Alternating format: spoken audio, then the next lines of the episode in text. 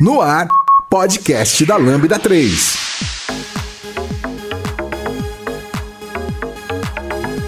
E aí, gente, eu sou o Vitor Hugo Germano e esse é o podcast da Lambda 3 e hoje nós vamos falar sobre startups em aceleração e impacto social. É, aqui comigo estão Andresa Rocha, da Afroiá Tech Hub e da Brasil JS. Eu sou o Diego Ribeiro, sou idealizador e fundador da Tecnogueto. Eu sou Fausto Vanin, sou um dos fundadores da Lanceiros, da 1% também do POX. Não esqueça de dar cinco estrelas no nosso iTunes, porque isso ajuda a colocar o podcast da Lambda 3 em destaque.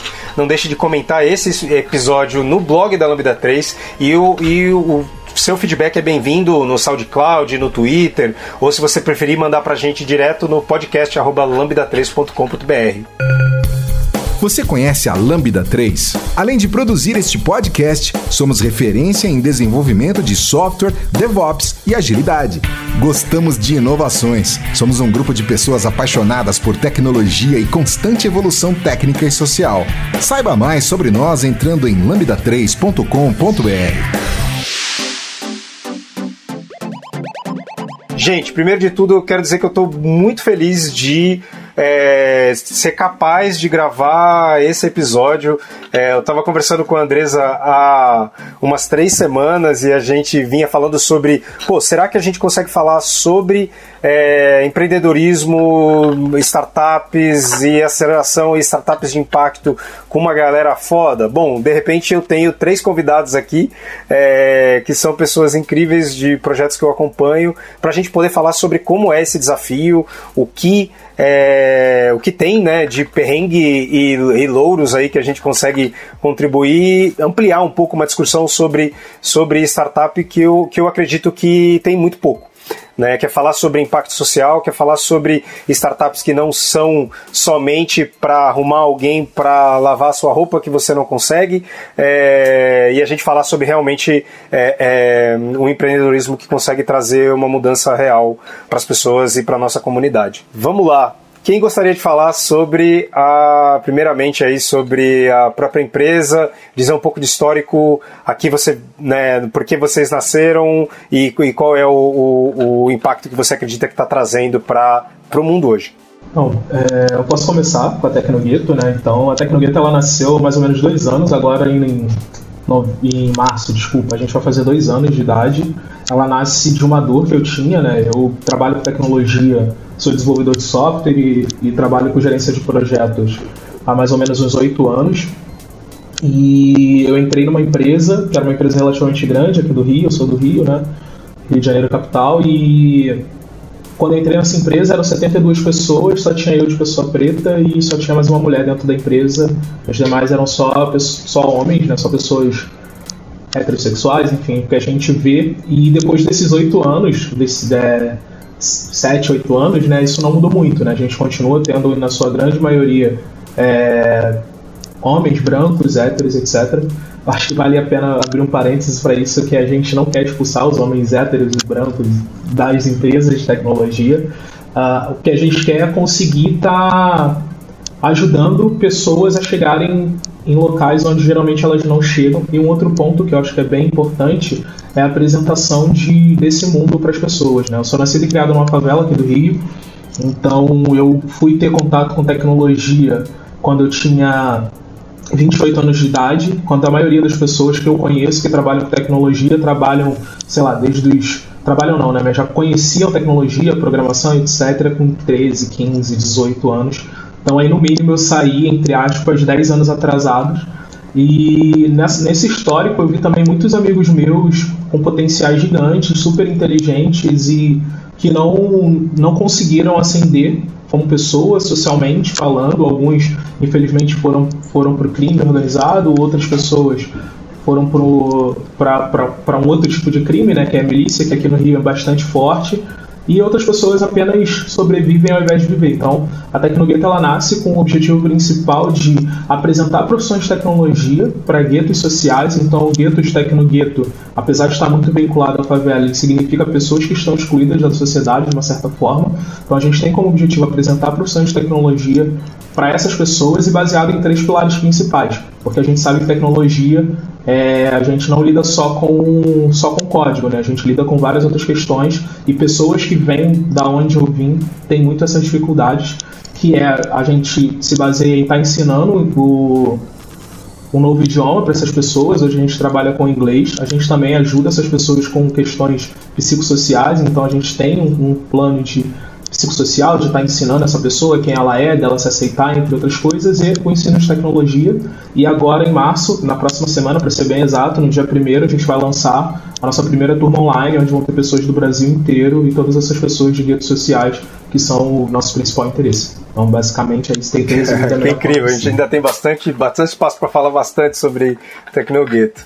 É, Andresa, fala um pouco sobre sobre você e sobre o teu projeto? Eu sou apaixonadamente fundador e ainda em processo né, de, de encontro é, da iniciativa Afroiá, que não é um negócio de impacto, não é do terceiro setor, não é uma ONG, é uma empresa, uma startup que tem fins lucrativos. Então, depois a gente vai entrar um pouquinho melhor nesse assunto. Um, o Afroiá nasceu de uma vontade muito profunda de redesenhar os rumos da tecnologia. Por que somente consumir se nós já produzimos tecnologia há tanto tempo, né? Então, é um negócio que tem como grande objetivo transformar a realidade da área de tecnologia, trazendo mais pessoas negras em posições de liderança e decisão.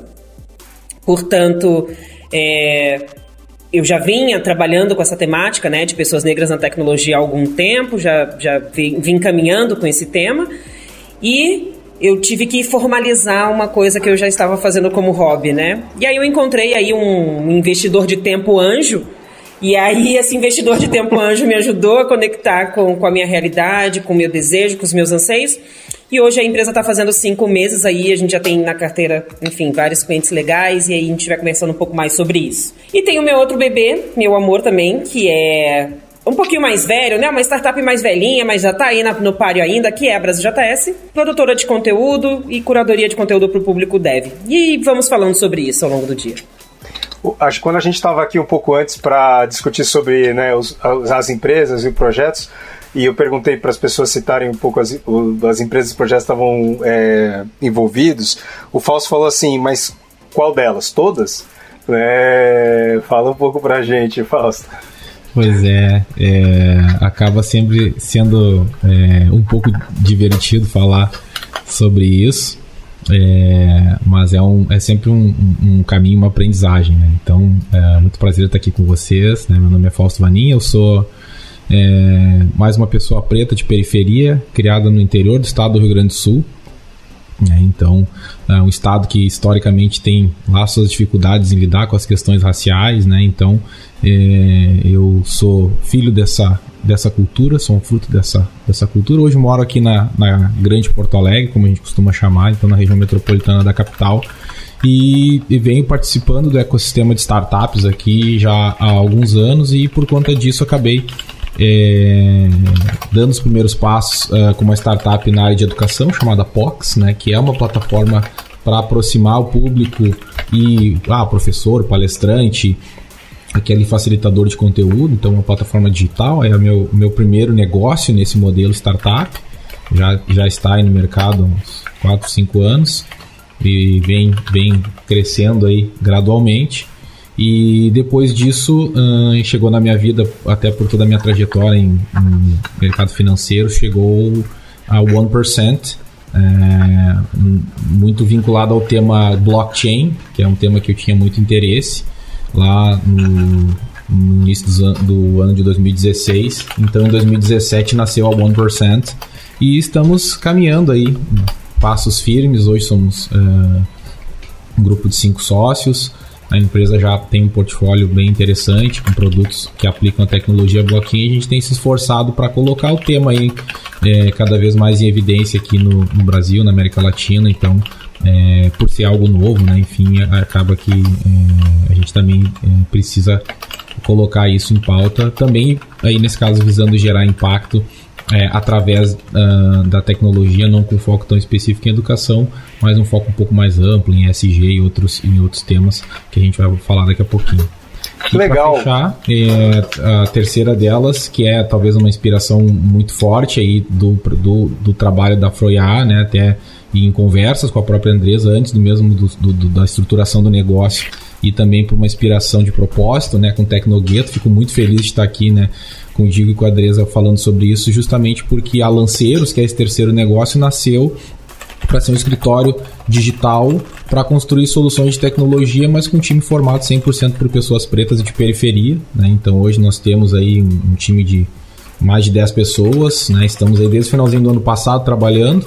Então tem pessoas lá no interior do Rio Grande do Sul, tem pessoas aqui na região metropolitana, tem pessoas em São Paulo, tem duas pessoas na Bahia, então a gente tem um time já é, de pessoas de diferentes lugares do Brasil, mas todas pessoas pretas, de origem periférica, que querem dar seus primeiros passos em tecnologia. Esse é o nosso foco e já desde, desde, desde o início expressar minha gratidão aí a desde eu digo pela inspiração que eles são para nós no trabalho que eles já fazem há mais tempo, né? E, e aqui estamos juntos, né, para que a gente possa construir isso em, em parceria cada vez mais.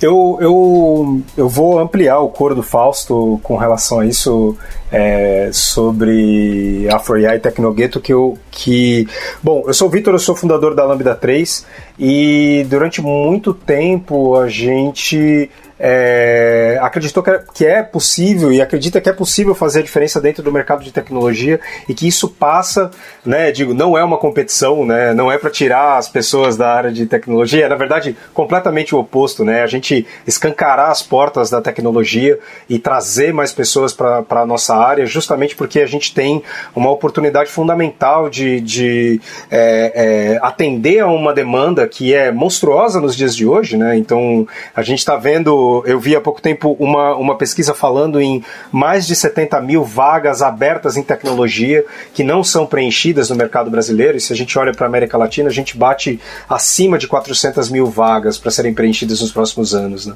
E interessante, interessante que as iniciativas elas se conectam muito nesse aspecto, né, de é, como que a gente consegue falar sobre tecnologia, viabilizar é, mais pessoas dentro do ambiente de tecnologia e ajudar, fazer com que isso ajude a gerar negócios. Né? Então, é, a iniciativa da acho que da, da AfroIA ela toca direto. Eu ia perguntar para você, Andresa, como que é, é, se conectar com um mundo que está nesse momento, né, como empresa, né, contratando o adoidado é, e, e, conceber, né, conceber um negócio para viabilizar não só o, o impacto né, que está por trás de todas a, as falas aqui, mas também a geração de lucro. Né? Você mesma disse que é, é uma empresa focada em lucro. Né? Olha, Vou te dizer que os desafios são, são bem específicos, é, é, muito porque o próprio, a própria questão de empreender não foi uma questão puramente de, nossa, tenho aqui um, um, um valor para investir, vou fazer um negócio, vou criar.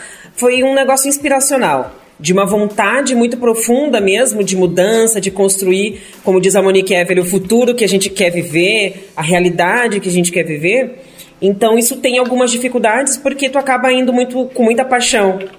E, e existe um lado nesse mundo corporativo muito forte que é, para esse tipo de negócio que eu optei em criar, é, existe um lado que você precisa ser muito firme, muito, muito é, tem que ter muita consistência no seu propósito. Porque em dado momento você vai acabar sendo. Como é que eu posso é, explicar melhor? É, em algum momento você vai, vai ser questionado, vai, o seu propósito vai ser colocado à prova. Então são muitos desafios aí de construção mesmo de negócio, de projeto, de desenho de oferta, de entender que a gente está no meio de uma pandemia, o setor de serviços foi altamente impactado, de saber que a realidade das questões raciais brasileiras brasileira ainda é super delicado. Então tem um cenário aí muito complexo para lidar, mas que eu creio muito nós temos um cenário complexo de 70 mil vagas, 400 mil vagas até 2030, 2025, né? Nós temos uma meta aí de alcance dessas posições. Nós temos negócios deixando de crescer e deixando de evoluir porque não tem pessoas, e hoje a fragilidade da indústria de tecnologia são pessoas, né? Por isso que essa concorrência grandiosa. Então, temos amplos desafios colocados, temos desafios da sociedade, que não são somente raciais, são desafios da sociedade mesmo, de como nós resolvemos melhor os problemas da sociedade. Esses são alguns dos desafios que são gerais, são para todos, né? E empreender então nesse segmento em que eu falo para as pessoas: olha, é importante que você diversifique seu time, é importante que você diversifique a sua comunicação, é importante se comunicar com outros públicos que não são apenas públicos que vão é, servir de mão de obra, mas é um público consumidor que está ascendendo. Está né? Tá ascendendo muito, na, ou seja, é, na carreira, seja, enfim, economicamente. É um público que está ascendendo. Claro que sabemos, né, gente? Demora bastante, ainda vale, levaria 150 anos para a gente conseguir chegar no, no, no, no, na equidade. Porém, nós temos aí um cenário sim de, é, de avanço de alguma maneira, mas eu optei então por lutar a boa batalha, né, combater o bom combate e estamos na luta com meus melhores aliados possíveis, porque, né, sendo bem suspeita, estou aqui entre não só parceiros de negócio, mas entre amigos, então eu fico bem feliz. Fausto, como que foi para você, né, participar e entrar no, no, nesse ecossistema de startups e criar múltiplas empresas no contexto uh, de blockchain, no, no, próprio contexto da Lanceiros? Como é que você enxerga esse ecossistema dentro da, da, da região que você está participando, da comunidade que você está? Foi uma doideira, né? Porque eu comecei, é, eu sempre fui um cara que fiquei aquela pessoa que fica medindo, né, o passo que vai dar várias vezes antes de ir, vai para trás, vai para frente, fica pensando, projetando. Então, quando eu comecei a empreender, eu seguia dentro do mercado, né? Então, segui trabalhando em empresa, né? trabalhava na indústria financeira e tal, e comecei a empreender assim. É, mas a, a, gente nem sempre tá 100% no controle, né? E essas reviravoltas que a vida dá, eu me peguei numa situação que eu tive que fazer uma escolha, né? né em permanecer no mundo corporativo ou investir e permanecer no, nesse ecossistema. E eu disse, cara, eu vou correr o risco, né? Acho que uh, pode ser que vale a pena, tem muito, muita coisa positiva acontecendo. E, e, e acabei investindo nisso, né? Então, é, foi com primeiro, uh, andando muito ao lado de pessoas que eu admiro, acho que esse é o resumo assim da, das coisas que me mantém uh, todos esses anos trabalhando no ecossistema, né, em, startups, é trabalhar com pessoas que eu admiro, que eu posso aprender todo dia, que eu respeito, né, e que e me enriquecem. E nisso também buscar força para passar pelos momentos de dificuldade, que não são poucos, né? E aí eu uh, tive a oportunidade de viver é, pela primeira vez as crises de ansiedade, né, essas dúvidas que você passa sobre qual, é, o que, que vai acontecer, né, as questões uh, de contratos grandes assinados com clientes que foram interrompidos é, antes, do, antes do seu fim e você, como é o pequeno, muitas vezes não tem a oportunidade de executar as cláusulas, todas aquelas letras miúdas que estão no contrato acabam ficando para a história e você não consegue fazer isso acontecer do jeito que deveria né? E então desenvolver, né, a, a, tal, a tão falada resiliência, né, de estar no mercado e fazer acontecer. Então é uma loucura, né? É um, é um, um sentimento de, é, é, de, você querer estar sempre plantando para poder é, colher depois, né? Mas, obviamente, né? se, se, se, fosse ruim, não estaria aqui né? até hoje. Então é muito bom, é, é gratificante é, você percebe que o teu esforço né, direcionado e aliado a outras pessoas pode dar muito certo.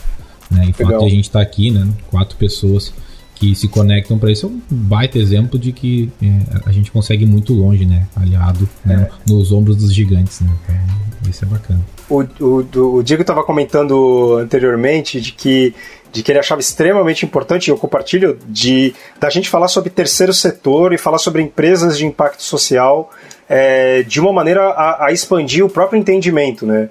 É, o que, que o, o, que, que você quer dizer com isso, né? E, e o que exatamente é, significa, né? Ser Tecnogueto uma startup de impacto social? Não, legal. É, eu acho que desde que a Tecnogueto ela nasceu, ela nasceu muito aliada com a ideia de uma ONG, assim, mas ela nunca foi uma ONG. A gente nunca teve essa pretensão de ser uma ONG por vários motivos.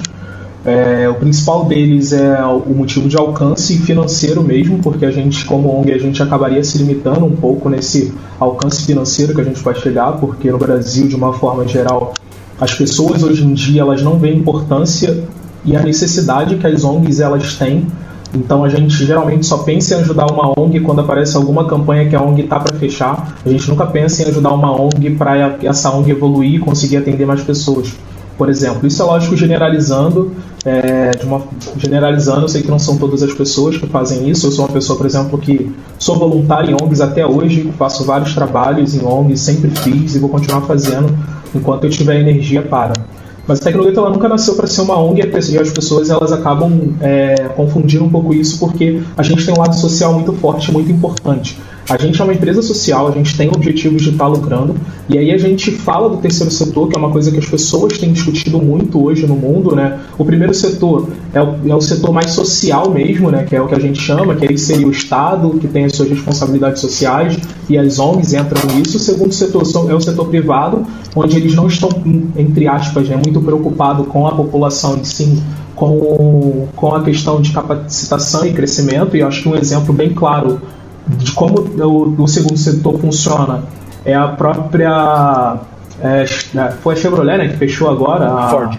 a fábrica dela, a Ford. Isso, a Ford fechou a fábrica dela aqui no Brasil, então esse é um grande exemplo, porque eles recebiam, receberam vários apoios do Estado para que para vários estímulos pro, do Estado para crescer e ficar mais forte. E quando esses estímulos pararam, a primeira coisa que eles fizeram foi meter o, meter o pé e deix, deixar 10, mais ou menos 10 mil pessoas desempregadas para ir para os nossos vizinhos, para a Argentina, porque lá vai ser mais barato e eles vão estar tá lucrando mais. E o terceiro setor ele vem para unir essas duas coisas, né? Então o terceiro setor ele vem com essa, com essa com esse objetivo, com esse alinhamento de estar tá junto da sociedade, de estar tá retornando para a sociedade de uma forma geral é, as coisas do mundo como um todo, né? E aliado ao ganho e ao lucro e no caso da Tecnogueto, a gente busca muito isso não para que eu fique milionário ou para que eu ganhe dinheiro, nada disso. Eu trabalho praticamente há dois anos na Tecnogueto de graça, como voluntário, não só eu, como a maioria das pessoas fazem isso, mas porque a gente entende que a gente tendo esse lucro, a gente consegue vislumbrar coisas maiores e ajudar ainda mais. Então, esse lucro que a gente. Isso já está no nosso na, na nossa documentação, é 70% do lucro que a gente tem no mês a gente reverte para alguma coisa relacionada a alguma causa social. Isso vai de N coisas que a gente quer fazer. Então a gente vai estar tá pagando todas as coisas, todas as nossas contas desse 70%, né? E sempre buscando evoluir. Então nunca vai ser, por exemplo, esse lucro que a gente vai ter, a gente vai, eu vou colocar no meu bolso porque eu sou fundador e idealizador. Não, eu vou ter o meu salário, que a tecnologia vai pagar o meu salário e pronto, acabou aí, entendeu? Então esse é o objetivo e o terceiro setor ele tem crescido muito. O Bill Gates eu acho que é um dos maiores, acho que para trazer uma pessoa famosa é a pessoa mais conhecida como, como a pessoa que trabalha no, setor, no terceiro setor, aliando o terceiro setor com, com, com o primeiro setor. Então o Bill Gates tem várias ONGs e várias empresas sociais que ele, que ele investe, é, muito buscando essa coisa desse alinhamento né, da sociedade com a iniciativa privada. E, e, eu acho que é muito importante a gente trazer esse tipo de, de pensamento e trazendo um pouco do que a Deza trouxe, do que você também trouxe, é, VH, relacionado a, a o que, que a gente tem construído e para quem a gente tem construído as soluções, sabe? A gente vê toda hora uma ideia de aplicativo, como você mesmo trouxe do exemplo, né, para facilitar a lavar nossas roupas e tal, mas são sempre coisas que as classes mais baixas elas dificilmente vão acender socialmente falando. Normalmente vão ser exploradas dentro desses, desse, desse tipo de solução. Exatamente. E aí, quando a gente fala sobre o terceiro setor, e é uma das coisas que a Tecnogueto faz, é, muito, que a gente quer fazer muito forte, é o oposto disso. A gente quer fazer com que as pessoas das classes sociais mais baixas elas consigam ascender para as classes sociais mais altas. E a gente vê na tecnologia, nos empregos de tecnologia, como você trouxe, na demanda gigantesca e, e nos salários que são super competitivos é, para a nossa realidade aqui no Brasil, essa possibilidade. Então, o que, que a gente fez foi aliar essas duas coisas. Aliar essa coisa da, do, do, da sociedade, do, do sócio, né, do, do que a gente é. A, a, todo mundo, nós três aqui, eu não sei a tua história, VH, mas nós três somos pessoas que somos classes sociais mais baixas, somos pessoas pretas, a gente sabe as nossas dificuldades, o que a gente passou nessa, na, na vida para estar tá ascendendo. Mas, e, mas uma coisa que a gente aprende, e, e eu, eu gosto muito de falar que eu sou favelado e não que eu moro em comunidade, porque eu acho que a favela ela dá essa, essa coisa da onde a gente veio, mas o entendimento de, de comunidade é muito forte nesse sentido, porque na comunidade, nas favelas, a gente vive em comunidade auxiliando um outro o tempo inteiro. Então eu lembro é, em festa de Natal, assim, é, onde eu morava, que cada um comprava uma coisa, ia para casa da pessoa que tinha a casa maior e fazia um ceião de Natal. Então isso é comunidade, sabe? Então a gente cresce muito com essa coisa de não só ascender socialmente, que é o nosso sonho, nosso objetivo, por isso que a gente trabalha, mas também não, não ser sozinho, a gente trazer outras pessoas. E contando um pouco, voltando um pouco na história que eu contei, é muito isso. Assim, eu vi muitas pessoas é, que que tinha uma capacidade enorme, e a favela é um exemplo de capacidade enorme. Se a gente for parar para analisar as pessoas mais conhecidas fora do Brasil, a grande maioria delas vieram da favela, saíram da favela, e a gente pode trazer esportistas, né, artistas, músicos e etc. É, e a gente não para para analisar o quanto a gente destrói isso. Né? O Brasil ele tem uma potência continental, assim como os Estados Unidos e China, e a gente não aproveita isso, e hoje a gente é a 14 economia do mundo. Por quê? Sabe? Se, tipo, se a gente for falar em número de população e, e capacidade territorial, a gente tem as mesmas coisas que as grandes potências. É porque a gente mora a grande parte da nossa população, que é 70%, que são pessoas que moram em favela. Você sabe que a gente, é, quando a gente começou. Eu, eu já participei de muitos eventos de mentoria de startup né, os eventos diversos que tem nos últimos anos. Né? É, mas eu parei de participar de muitos desses eventos porque as ideias eram sempre as mesmas. Então as ideias de startup eram sempre as mesmas. Até que eu, que eu comecei a mentorar é, um, alguns dos projetos dentro do Black Rocks. E é, é impressionante participar de um evento desse é, e a gente teve, né, acabou participando de um dos primeiros eventos da, da, da Black Rocks, é, mentorando lá no, no, dia a dia, né, fazendo o, o speed mentoring lá. E é impressionante como cada uma das ideias ela trazia, ela realmente trazia uma, uma, uma visão de impacto e ela realmente é, não era mais do mesmo. Assim, eu, eu, eu, eu acredito que mais um mérito né, da gente da gente conseguir trazer é, todas as vozes, né? E, e, que as oportunidades se multipliquem e cresçam para todo mundo. Né?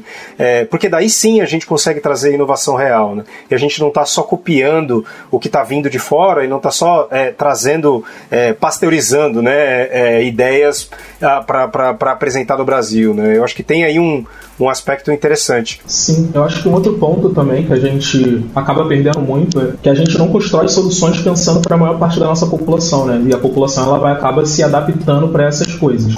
É, então eu costumo falar que a, que a empresa de delivery vermelha, por exemplo, as pessoas pobres elas usam esse esse aplicativo não é porque elas têm necessidade daquele aplicativo, porque elas se adaptaram, mas não foi feito para elas. Eu já conversei com uma pessoa para a gente fazer um evento dentro de, um, de, uma favela do Morro do Turano, que é aqui no Rio, que é na Tijuca do Rio de Janeiro, que era um evento radical e que a gente conseguiria estar tá levando lá para dentro. Ela falou que, eles não, que não valia a pena para ela fazer isso porque eles não entregam lá. E aí eu perguntei por que ela não entregava, porque eles não entregavam, e eles falaram que era porque. Ela me falou que era porque era muito complicado, que era muito violento. E eu perguntei se ela já tinha ido lá alguma vez, ela falou que nunca tinha ido. Aí eu perguntei como é que ela sabia que era violento. E aí, trazendo um pouco disso, e acho que vale a pena a gente. Eu trouxe esse contexto muito mais para mostrar um pouco é que em 2019 para 2020 as favelas elas geraram de, de, de dinheiro para o Brasil 117 bilhões de reais. Isso se a gente for colocar na ponta do lápis é maior do que PIB de Bolívia, é, Equador, Venezuela, de, de, países. Então assim, por que, que a gente não aproveita essa grana?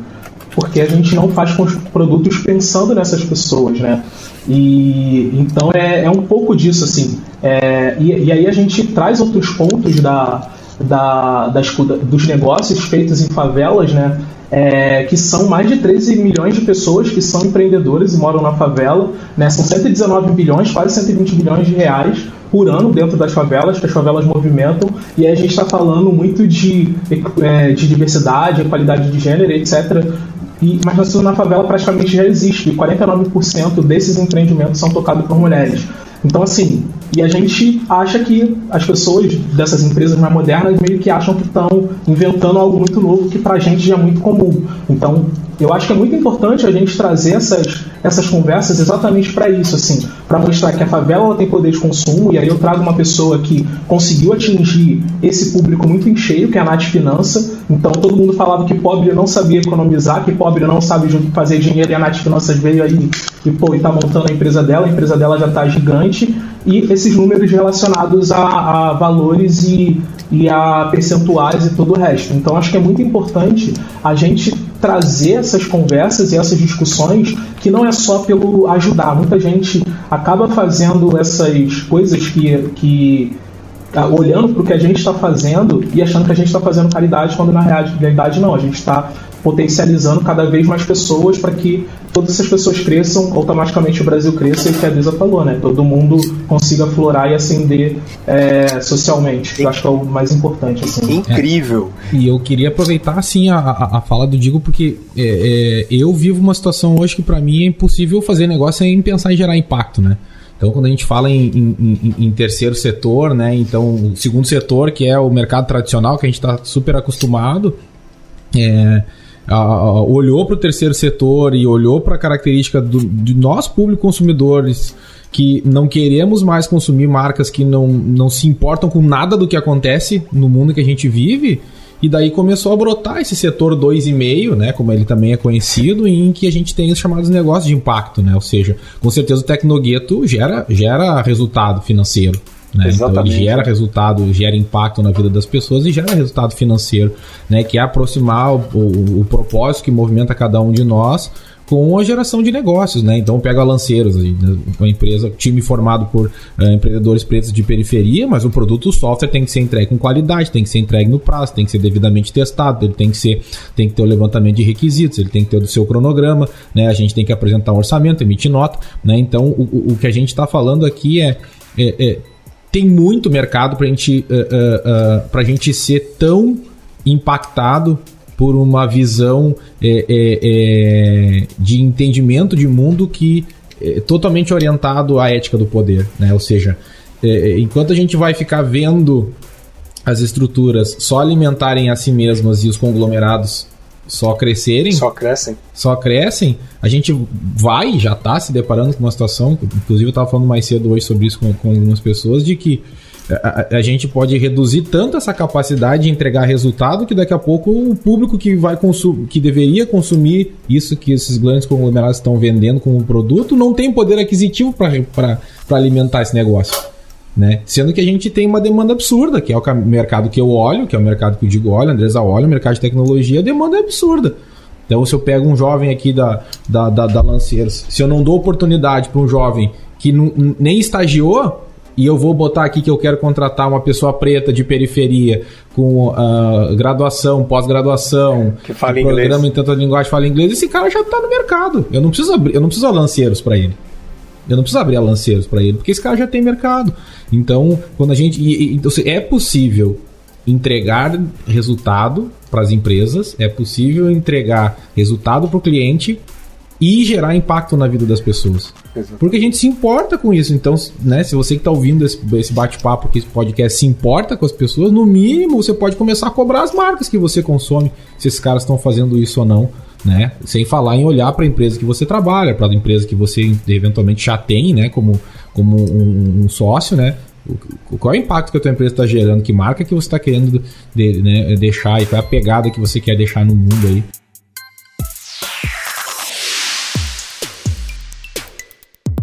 Você ouve podcast da Lambda 3. Eu tive uma conversa com a Andresa há umas duas semanas exatamente sobre esse ponto do Fausto, que é qual, quais são as empresas que eu vou acessar ou que vão acabar me acessando dentro da AfroIA e quem eu topo trabalhar, né? Pra, até para a gente evitar é, é, porque, sim, estamos num momento em que você vai ver a própria McKinsey lançando estudo sobre o quão, o quão impactante é você construir um time mais diverso e tal. E aí, quando a gente olha uma demanda de TI de contratação gigantesca que a gente tem, basicamente tá todo mundo falando que se importa, né? Eu, me, eu tô, tô toda empresa diz hoje que está no 2,5. Mas como que é da realidade de quem de você, você que está participando de processos de contratação e tal?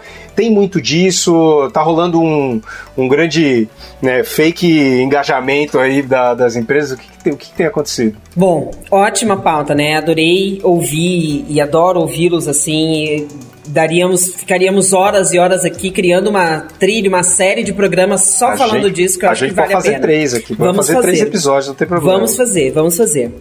Bom, qual que é o cenário, né? Nós temos aí no Brasil nos últimos dois anos, o surgimento de muitas consultorias, muitas assessorias de diversidade. Então, foi um mercado que veio se ampliando, as pessoas que participam, fazem parte ou, enfim, se sentem chamadas, envolvidas com seus próprios, e eu coloco uma aspa grande aqui na minha fala, com seus recortes, ou seja, com as comunidades que elas representam, é, tomaram coragem para viver daqueles sonhos, daquilo que elas acreditam. Então, nós tivemos aí um boom, né? Temos um boom, claro que temos aí as, as pioneiras, né? As empresas que são pioneiras nessa temática, que foram é, quem, quem abriram o mercado, como a, a Patrícia a Santos da Empregue Afro, que foi a primeira empresa brasileira de recursos humanos a pautar somente pessoas negras, né? A contratar somente pessoas negras. Isso há muitos anos atrás, quando jamais falaríamos de uma, de uma coisa dessa, jamais se imaginaria em falar em, em, em ação afirmativa. A Patrícia já estava fazendo isso é, com a sua Empregue Afro. Bom, eu tenho um cenário de empresas curiosas, ou seja, quero saber mais ou menos o que, que eu preciso fazer, o que, que é mais ou menos que eu teria que envolver. Uh, tem um cenário de empresas que estão de fato investindo pesadamente, com consistência, com consciência principalmente, e com. Uh, o real engajamento, ou seja, quando a, a, a alta liderança está envolvida. Então, eu tenho. Hoje, por exemplo, eu fiz um treinamento de um cliente, uma empresa de grande porte, que é, enfim, que eu atendo, um, um, grande cliente, uma das maiores empresas do Brasil, inclusive. E essa e no treinamento estava hoje o superintendente, né? O, o, somente o superintendente da, da, da, companhia. Não era esperado, enfim, ele apareceu e claro que, enfim, recebe os, os convites da jornada que a gente está trilhando dentro da companhia. E ele apareceu, fez um elogio, né, disse que está sendo muito positivo é, a exposição para as lideranças, né? É um trabalho que nós estamos fazendo com as lideranças, basicamente. Então, existem essas empresas que estão sabendo que estão atrasadas, mas estão fazendo uma movimentação genuína. E nós temos aquelas empresas que ainda vão chegar lá. Elas ainda vão chegar lá. E também, aí eu ia me esquecendo da quarta categoria, as empresas que não estão nem aí, vão continuar não estando aí, porque existe espaço, mercado e apoio para essas empresas que não estão nem aí. E tá tudo certo vai chegar um momento em que essa pauta vai bater na porta, se já não estiver batendo, não porque exatamente ela não trata da pauta, mas porque as pessoas não querem mais trabalhar em lugares que não tratem de pautas sociais, econômicas, socioambientais, é, sustentáveis são as pessoas, ou seja, tu já está num mercado super restrito, que é o mercado de tecnologia, que as pessoas estão se matando para poder disputar talentos aí a todo, a todo custo, bem, bem disse o falso, que ou você escolhe aí um nicho, um caminho para você seguir, ou você vai estar tá disputando. Não, eu não tenho, por exemplo, tenho certeza que a Lanceiros não tem condições de disputar um, um dev com o Nubank em termos de salário, porque não é esse foco mesmo, entende? Então tem, a gente tem que ter os perfis diferentes para cada tipo de negócio. Nós estamos sim mudando as realidades com base em, em, fatos, né? Não, não há como você enfrentar um mercado altamente competitivo, que é o mercado de tecnologia, o mercado de talentos. Você vai ter que ter coisas diferentes, porque não é só mais o dinheiro. E aí você alia com, por exemplo, você quer tra tratar uh, público diverso, público diverso não, não sai pulando de empresa em empresa assim aleatoriamente. Ou ele precisa ter sido maltratado, ou ele precisa não ter sido tratado adequadamente, ou existe uma questão salarial sim posta, mas sobretudo são pessoas que precisam de espaços seguros para se desenvolver. Quando elas não encontram, elas voam, né, criam asas e acabam uh, caminhando aí como, como um público de tecnologia. Haja vista que a fidelidade também, entre aspas, do, do, do profissional de tecnologia é de no máximo em torno de dois anos em cada empresa. Exatamente. Tá ótimo.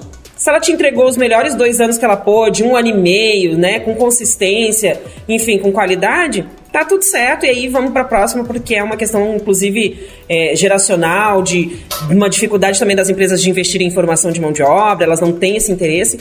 Mas assim, vou ser sincera, o meu público e o público que o Afroiab busca atender, entender e abraçar não é um público júnior. Por quê? Porque eu, nós, eu tenho e aí entendo que existe sim um gap de, de, de, de ascensão de carreira para pessoas de nível sênior. Que pessoas que poderiam ser de nível sênior, certo? São programadores que estão aí há 5, 6, 10 anos programando como programador pleno. E essas pessoas, coincidentemente, são negras. Elas não conseguem ascender. E aí, por que, que elas não conseguem ascender? Então é esse, é exatamente esse mercado que eu, que eu, que eu, que eu, que eu procuro né, olhar, eu estou olhando com carinho, estou investigando, estou mapeando, enfim. Esse é um nicho muito importante. É, quem não tratar desse tema nos próximos meses não vai ter condições de se manter competitivo na corrida pelos talentos. Esse é um fato. Isso é um fato que não, não, não, não podemos negar. E os meus clientes estão percebendo isso. Nós estamos conseguindo mostrar como fazer da melhor maneira, de verdade, com conexão. Por isso que a gente tem aí uma premissa de não fazer somente vagas, né? Nosso serviço engloba um trabalho de, de, de onboarding racial que é importante, que a gente acredita que seja bem relevante. Agora, eu queria é... fazer uma pergunta, posso? Vai lá, vai lá, vai lá, vamos. É, eu queria puxar um, um, um, papo que é uma coisa assim que, que eu fico bem inquieto com, essa, com esse assunto assim, há bastante tempo, que é especialmente em tecnologia, né, que as empresas de tecnologia estão cada vez mais em destaque, né? O que, que a gente considera sucesso no mercado hoje em dia? né? Eu até hoje escuto, né? E foi semana passada eu acho que estava escutando um cara falar, não, porque tem um, né, um caso assim de como fazer. Eu vou botar um vídeo de vocês aqui do Steve Jobs aqui explicando sobre o, qual é, que é o modelo do empreendedor de sucesso para você que está escutando, mas obviamente queria escutar de vocês também. Quem que vocês consideram o cara bem sucedido assim, quando você mira em, nos negócios que vocês estão fazendo? Vamos lá, gente. Não, assim, ó, eu só quero falar uma coisa. O Afroiá nasceu para reorientar as rotas. Portanto, eu quero que nós possamos criar as nossas próprias referências. Portanto, nossas referências já existem algumas e outras nós vamos criar. Eu vou me espelhar no Fausto Vaninho, eu vou me espelhar no Digo Ribeiro, eu vou me espelhar no VH, vou me espelhar no, no Akin lá da, da Info Preta. E assim, e assim nós vamos exatamente esse o objetivo, por quê? Porque os modelos de sucesso que nós enxergamos, no, principalmente no nosso segmento de tecnologia, sem sombra de dúvida não nos representam. Não significa, e eu não estou desqualificando aqui o, o, os, né, os empreendedores aí do Vale do Silício, não é nada disso. Mas eu acredito que, inclusive, esse modelo de, do que significa sucesso, do que, que é sucesso, é muito relativo para o segmento que a gente atua, mas nós estamos construindo as nossas referências. Minha referência hoje é uma pessoa muito mais jovem que eu, mas está aí quebrando a banca toda. É a Monique Evelyn, é a Amanda Graciano, que está lá no Cubo, é, são é, a Lisiane Lemos, é a, a, a própria Nina Silva, que são mulheres empreendedoras de tecnologia. Né? Então, são essas pessoas que eu gostaria que as outras pessoas do mundo inteiro conhecessem.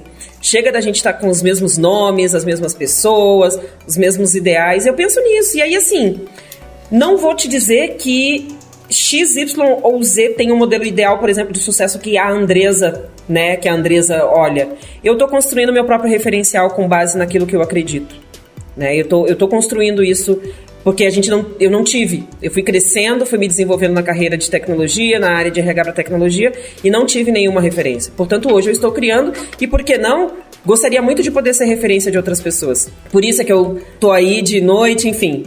E aí vai longe. Eu me lembro de dar, de dar uma palestra AfroPython lá na, na universidade aqui em São Paulo. E eu falava exatamente sobre isso, Fausto. Que falava assim: quando você procura o que faz um, um, um grande CEO, uma grande CEO, primeiro, se você pegar a lista dos principais CEOs, são todos homens brancos. É, tem uma mulher que é a CEO da Pepsi nos primeiros 25 lugares. E são características que e as principais características que a gente coloca ali, que você verifica ali, que você acha ali, são pessoas que é, hoje, quando eu me enxergo numa posição de liderança, não me enxergo reproduzindo muitos desses comportamentos, que normalmente são comportamentos extremamente agressivos, são comportamentos de é, a gente busca o, o, resultado a qualquer preço e tal. Então, para isso, eu pessoalmente precisei construir outras referências. acho que a, a Andresa já citou algumas pessoas, como a Monique, mas eu posso citar outras pessoas que eu recomendo conhecer um pouco da história. Uma delas é a Arlan Hamilton do Backstage Capital, que um, uma pessoa com uma, uma, uma, história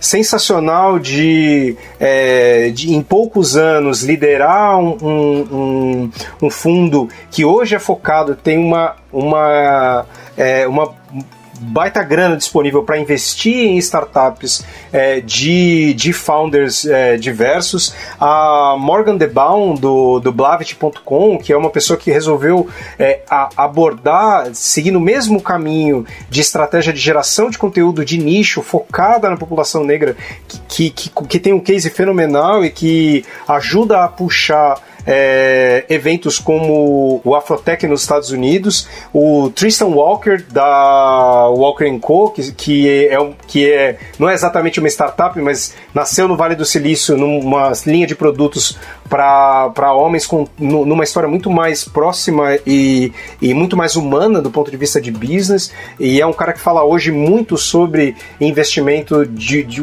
de, de impacto e de que maneira que a gente constrói narrativas que sejam de impacto. E aqui do Brasil eu consigo citar o Emicida como sendo um, um caso de empreendedor, dos principais empreendedores é, brasileiros hoje do ramo de entretenimento, que simplesmente está desafiando como se faz negócio no mercado da moda, no mercado da música, no mercado audiovisual. Então, de, a gente precisa de outros exemplos, né? Eu acho que tá aí o caminho de buscar ideia, ideias e referenciais. Né? É, eu complementando essa lista, eu gostaria de citar com muita felicidade, que é uma amiga próxima, assim, que eu sempre admirei e admiro cada dia mais, que é a Adriana Barbosa, do Feira Preta, que é uma mulher que começou fazendo um negócio de impacto sozinha e hoje tá voando e fico muito feliz por ela toda vez que eu vejo ela em lugares onde ela já me falou pessoalmente que ela não que ela queria estar e eu fico muito muito muito feliz assim quando eu vejo então ela para mim é um diferencial gigantesco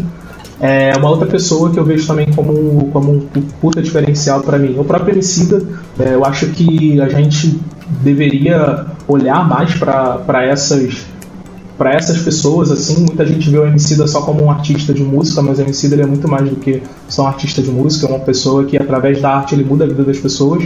E não só isso, assim, eu acho que ele tem mostrado como fazer negócio de impacto e, e levantando a bandeira que ele que ele acredita e principalmente mostrando o retorno financeiro, né? Porque eu acho que é muito importante quando a gente fala de, de impacto. É, eu não sou uma pessoa capitalista, eu falo muito sobre dinheiro, mas porque eu sei o quanto isso atinge a gente, sabe? Tipo, eu não tenho a pretensão de ser uma pessoa milionária, de ser uma pessoa rica, nada do tipo, mas o dinheiro ele impacta muito a gente. A gente evitou falar muito tempo sobre dinheiro, né? E isso foi algo que foi colocado na nossa vida com estados populares, como dinheiro não traz felicidade, etc. E aí hoje essas pessoas que estão no topo, elas só são movidas pelo resultado, pelo dinheiro, pelo número. Então quando você vai conversar com um empreendedor, com, com, com, com fundo, qualquer coisa do tipo, primeira, primeira coisa que ele pergunta são seus números. Assim, às vezes ele nem pergunta seu nome, não pergunta nem o que, que você já fez, ele só quer saber do seu número, quanto você já está dando de retorno, o que, que não sei o que, não sei o que lá. E o MC ele tem feito isso é, de uma forma muito legal, assim, aos poucos, e, e eu acho que é um puta cara pra gente ficar de olho, assim. Acho que outra pessoa que eu já até citei, vou citar novamente, assim, é a Nath Finanças, é, pelo, pelo nicho que ela buscou e está crescendo e vai fazer ainda mais, acredito muito no potencial, na potência dela. É, e para citar uma pessoa de fora e completamente fora desse mundo de startups e, e business, mas para mim é um exemplo de, de tudo, assim, que é o próprio LeBron James, é um cara que eu admiro muito, não só pelo, pela capacidade dele atlética, mas também por tudo que ele faz para a sociedade como um todo e todas as iniciativas que ele está fazendo. Por exemplo, ele está criando uma escola agora onde ele vai estar tá ensinando as profissões do futuro, assim. Então, muito baseado lá em Cleveland, que é onde ele nasceu, e, e vai ser para isso, assim, para ajudar pessoas pobres a conseguirem ascender, entrar numa faculdade, ter uma bolsa, e principalmente, assim, que eu achei bem legal do, do discurso dele, que ele quer que as pessoas elas continuem entrando na faculdade dos Estados Unidos através de bolsa por esporte, porque esporte também é uma potência, é uma capacidade, a gente não pode menosprezar isso, mas ele não quer só por isso, ele quer que cada vez mais pessoas pretas entrem pelo esporte, pela matemática, pela tecnologia, pela história e assim sucessivamente, que acaba é, sendo muito poucos e eu acredito muito nessa, nessa potência. Assim, a gente, como, como seres humanos, a gente tem potência para ser o que a gente quiser, porque a gente precisa mesmo é de oportunidade. E aí, para finalizar, uma pessoa que eu gostaria de citar é a Mafoane, Mafo, Mafoane Rodara, assim, que é uma menina que eu me admiro muito, assim, já tive oportunidade de trocar ideia com ela pessoalmente. É uma mulher incrível, é, tem muita coisa para acrescentar para nossa vida e aconselho de verdade todo mundo conhecer um pouco o trabalho dela. O pai dela é um, um político já bastante influente também, é uma pessoa que é, ajuda muito a comunidade de uma forma geral e precisa precisa ser lembrada, então acho que eu colocaria essa. E a própria Monique, que a, que a já falou dela também, acho que, é, que são exemplos de sucesso assim que, que eu acredito muito. E todas essas pessoas que eu falei, que eu acho que, é, que é o mais legal, que traz também um pouco da fala que eu falei anteriormente, que é essas pessoas elas estão ascendendo socialmente, mas elas não estão esquecendo do social, assim, social e, e, dinheiro eles podem ajudar junto, e aí eu corroboro muito com o que o, Fausto falou, assim, é, é, a gente andar junto, que a gente vai chegar lá e vai criar uma comunidade, uma, uma, uma sociedade muito melhor para todo mundo. Eu me lembro de participar de múltiplos eventos de executivos e é uma situação muito doida, né? Porque, independente do, do que eu faça, eu acho que quando eu tô num ambiente de executivos, normal, normalmente eu sou a única pessoa não branca nesses eventos que eu costumo participar. Isso chama muita, muita atenção e aí motiva também, principalmente para você construir espaços e ambientes que possa não ser mais a única pessoa não branca desses, de, de, desses ambientes.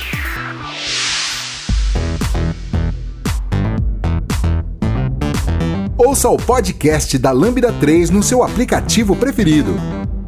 É, acho que a gente falou bastante sobre um lado de negócio, mercado e tal, mas eu queria saber das pessoas. E acho que uma pergunta que eu tenho pra Andresa e pro Fausto é: eu, eu toco uma empresa, eu já acho difícil pra caramba. Vocês tocam múltiplas empresas. Como que isso acontece, cara? Né? Brasil GS e Afro, trabalho de operação em um, de montagem dia a dia do como? É a pergunta exata que eu me faço neste momento, enquanto você me fala, é exatamente o que eu estou me perguntando. E o Brasil inteiro quer saber como. Como? e vou te dizer uma coisa. É, quando eu estava transicionando, né, eu fiz uma transição de carreira porque eu entendia que o meu, que eu queria muito trabalhar com endomarketing, com comunidades, eu queria fazer isso profissionalmente.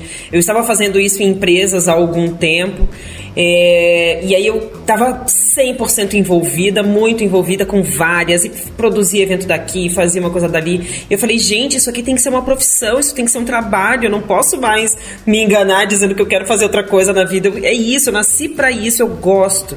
Eu gosto de criar rede, eu gosto de, de juntar gente, eu gosto de falar que fulano tem que conhecer Beltrano, que a fulana lá é maravilhosa para fazer tal coisa. Eu, eu amo isso, eu gosto disso. Então, junta-se todas as minhas habilidades de recrutamento, de headhunter, com juntar as pessoas certas para os projetos certos. Por isso que eu tive muita sorte ao longo do tempo de poder conseguir ter feito essas conexões. E aí, quando eu transicionei, fiz essa transição, eu falei, eu não posso mais trabalhar com esse tipo de RH que eu trabalho. Não posso, não tenho mais condições. Haja vista, inclusive, que eu fui desligada de uma empresa porque eu fui fazer uma palestra na Python Brasil falando sobre racismo, deixa pra lá, abafa casa. O que aconteceu? Eu fiz essa transição e aí veio a oportunidade da Brasil JS que era sempre foi um sonho, mas sempre foi um sonho distante.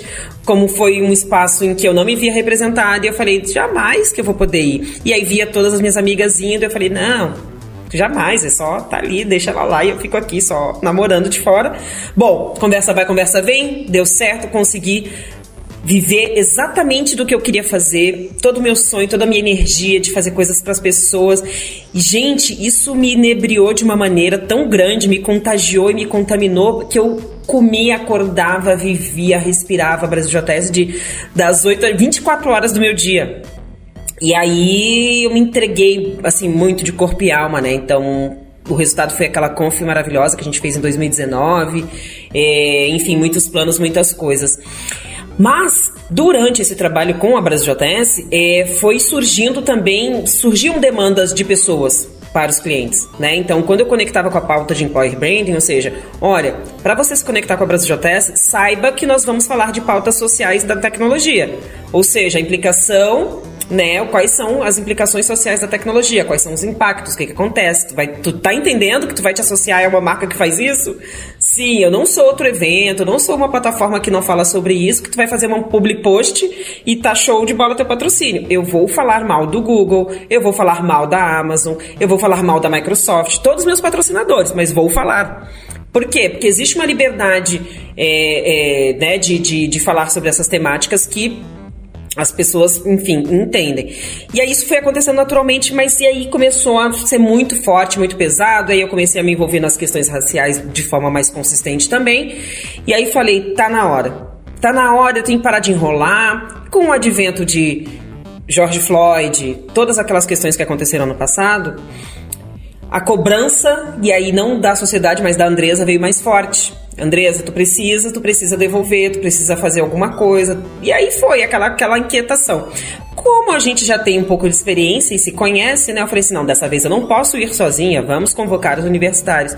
E aí então eu falei: tomei uma decisão, né? Na verdade, o Afroia nasceu de uma decisão, de uma decisão séria de pensar um futuro é, que pudesse ser construído no presente. Ele foi inspirado em várias coisas, em várias pessoas, inclusive num evento maravilhoso que a gente fez até com o nosso querido Fausto encabeçou, que foi o Futuro é Preto, um evento de afrofuturismo maravilhoso. Então, que nasceu também de uma exclusão, né? Ou seja, pessoas falando que pessoas negras não compõem o futuro, não existem no futuro, não são capazes de falar sobre o futuro, muito menos de construí-lo. E aí, em quatro dias, nós, o Fausto aí juntou uma meia dúzia de gente muito, muito futurista muito afrofuturista, nós criamos esse evento. Esse evento me inspirou bastante, assim. Tanto que é, é, até o nome, enfim, eu comecei a fazer pesquisas, foi tudo muito inspirador. Bom, o Afroé nasceu disso, dessa inspiração, dessa vontade de dizer: chega, eu preciso fazer alguma coisa, porque as pessoas continuam me procurando, me chamando, me pedindo, é, me perguntando. Então, por que, que eu não posso ajudá-las de verdade? Eu te ajudo então de verdade. Porque assim, CEOs de empresas, gente, não tô falando só dos meus colegas normais, CEOs de empresas, diretores de empresa, me, me, chamando no WhatsApp perguntando se falava alguma coisa lá no quadradinho preto lá do, do, do Instagram. O que que se falava? O que que eu falo? O que que eu faço? O que que eu...